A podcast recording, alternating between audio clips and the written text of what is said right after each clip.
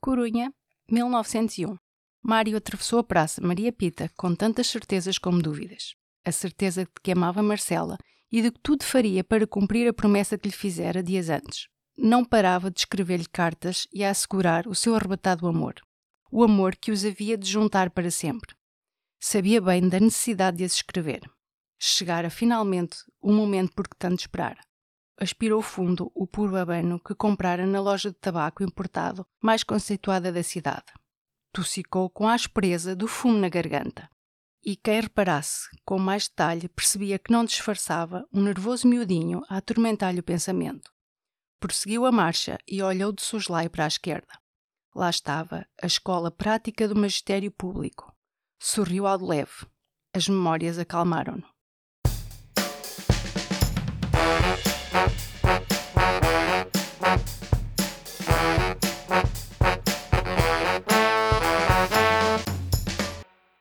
Olá, bem-vindos a um novo episódio do Contracapa, o podcast onde falamos de livros e leituras. Voltamos ao estúdio da Escola Superior de Educação e Ciências Sociais do Politécnico de Leiria e hoje com a convidada Marisa Lopes, técnica de Biblioteca e Documentação das Bibliotecas do Politécnico de Leiria. Obrigado por estar connosco, seja muito bem-vinda ao podcast. Olá. então, que sugestão de leitura é que nos traz hoje ao Contracapa? Olha, hoje trago-vos o livro Amantes de Buenos Aires, de Alberto S. dos Santos. Este certo que, no fundo, que teve a nos ler durante este pequeno período de tempo, porquê que escolheu este certo em específico? O que é que a atraiu a este certo? Olha, este certo é para vocês perceberem aqui um amor de um Mário e de uma uh, Marcela. Só que isto passou-se em 1901 e o Mário verdadeiramente não era Mário. Oh. Era Elisa. Elisa? Elisa. Ou seja, isto é um amor passado entre duas mulheres no ano de 1900, em Espanha. Hum. E é aquilo que elas viveram para conseguir ultrapassar o amor delas e a forma que elas acharam para resolver a situação, que foi transformar uma delas em Mário. Em Mário, pois. Nesta altura havia ainda muito aquela lei só contra. Se, exatamente, só se legalizou 100 anos depois. 100 de, anos depois, exato. E, de uma forma geral, já estamos a falar um bocadinho da história deste livro. Um, consegue contar-nos mais um bocadinho do que é que Olha, se passa este entre este Mário? É baseado em factos verídicos.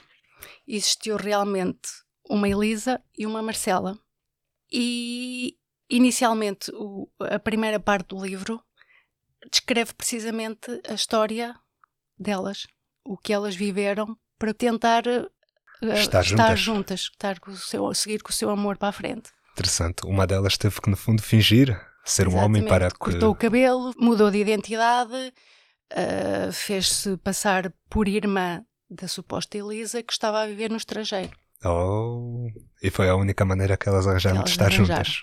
Interessante. Elas duas eram professoras primárias também. E porquê que esta, que esta obra é especial para si? Olha, eu há uns tempos fiz um curso de introdução aos clubes de leitura, ver como é que funcionava, isso tudo para tentarmos fazer na, nas nossas bibliotecas. E uma das sugestões de um livro que o nosso formador nos deu foi esta. Uh, entre esta houve outras. E entretanto, eu apanhei esta obra lá na biblioteca, por acaso tínhamos e despertou-me a atenção. E, li, e realmente, quando comecei a ler, fiquei fascinada e eu nem conhecia este autor, se queres dizer. Oh.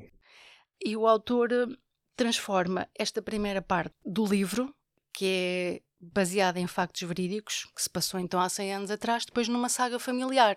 Uh... Uma, saga, uma saga familiar? Exatamente, porque o livro, inicialmente ele começa por uma menina que, por sinal, trabalha numa biblioteca, que está a tentar descobrir a história da vida dela. Porque a avó faleceu, mas deixou algumas pistas do que tinha acontecido anteriormente. E entretanto ela começou a explorar a história. Foi quando ela descobriu que os pais da avó eram duas, não eram duas senhoras, porque entretanto uma delas, para tentar resolver a situação, arranjou um caso para conseguir ter um filho. Ok, então são descendentes do fundo do caso? Exatamente. Ah, ok. Tá? A primeira parte é baseada em factos verídicos. A da Elisa, da Marcela, que depois tiveram que fugir e abandonar o país porque foram descobertas, porque elas infelizmente esqueceram-se que tinham que mudar de localidade onde viviam. E as pessoas depois começaram a suspeitar e reconheceram-nas e, e, houve uma perseguição. E então elas fugiram para Portugal. Oh, fugiram Para o para, Porto. Portugal. Ah, Para para o Porto. Porto, ok. onde por acaso foram ah, bem recebidas e foram acarinhadas e até foram defendidas. Ah, Os portugueses são. ah, os portugueses são fantásticos. E como é que descreveria a escrita de Alberto Santos? Aliás, o que é que gostou mais na sua escrita? Eu gosto porque eu acho que é uma escrita que se lê bem. E depois, apesar de ter. Há muita gente que não gosta deste género de leitura, que tu lês um capítulo e fala de agora, e o outro capítulo fala de há 100 anos atrás, e depois o outro vai para a frente. Pronto. Hum, Mas eu acho isto interessante, acho que faz-te ali. ajuda na- ajuda-te um bocado e faz-te pensar na- um bocadinho. na, imersão E quase. depois, mas acaba por ser uma leitura muito simples, porque ele trabalha com palavras simples que toda a gente percebe e, e- É muito fácil de ler e Exato. fácil de compreender. e o mais giro é que tu chegas quase ao final do livro, tu passas o livro todo a, criar na tua cabeça a história e achas que sabes e é mais isto e é mais aquilo e só mesmo no final do livro é que tu consegues eh, perceber determinados detalhes. Interessante. Se pudesse recomendar este livro, para quem recomendaria? Estás-me a fazer uma boa pergunta. Nunca pensei nisso. recomendaria se calhar para jovens, pessoas Se calhar velhas. não tanto. Se calhar recomendaria assim mais para os jovens, acho que precisam de outro género de leitura. Isto Oh. é uma leitura. Não quer dizer que não gostem, mas este é assim um género de leitura quando nós precisamos de- da nossa cabeça aliviar assim um bocadinho e, e, e criarmos outras coisas, esquecermos que temos problemas. Oh, ok. Que cenário é que imagina para ler este livro?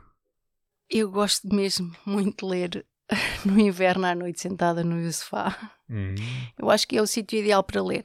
A praia tem que ser sempre uma coisa mais soft, um livro mais, mais tranquilo. Isto, isto acaba por envolver aqui muitas emoções e nós temos que estar num sítio sossegado. sossegado. E se conseguisse descrever este livro em uma palavra ou algumas palavras, como é que descreveria? Inicialmente é um livro que traz muito sofrimento, mas depois eu acho que é um livro de coragem, de principalmente de coragem, porque como é que duas pessoas há cento e tal anos atrás tiveram que ser mesmo corajosas para conseguir eh, viver o amor delas. E para assumir, no fundo, Assumir, isso, né? exatamente. Porque uma delas teve que fingir. Teve que fingir. Ser homem. Exatamente. É pu- a público, inclusive. Eu acho que é, eu acho que é mais é um bocado corajoso, E esta parte de sofrimento, porquê é que diz sofrimento? porque elas sofreram muito. Primeiro o, o perceberem o que é que se estava a passar entre elas, porque eu acho que não é fácil haver ali uma relação, sentirem qualquer coisa e naquela altura não é normal aquilo acontecer.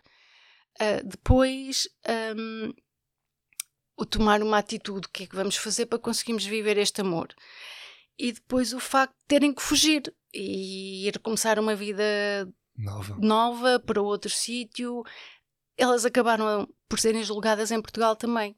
Pronto, os portugueses ajudaram-nas, elas foram absolvidas, mas acabaram por estar presas e acaba por ser um- uma vida um bocadinho de, de sofrimento. Exato, infelizmente a altura também não facilita. Não, foi, não facilitou Era nada. uma, Não. uma altura também muito Exatamente. discriminatória nesse sentido. No fundo, é o que acontece na- nesta altura. É. Muito obrigado pela entrevista. Nada, foi um prazer. Obrigado.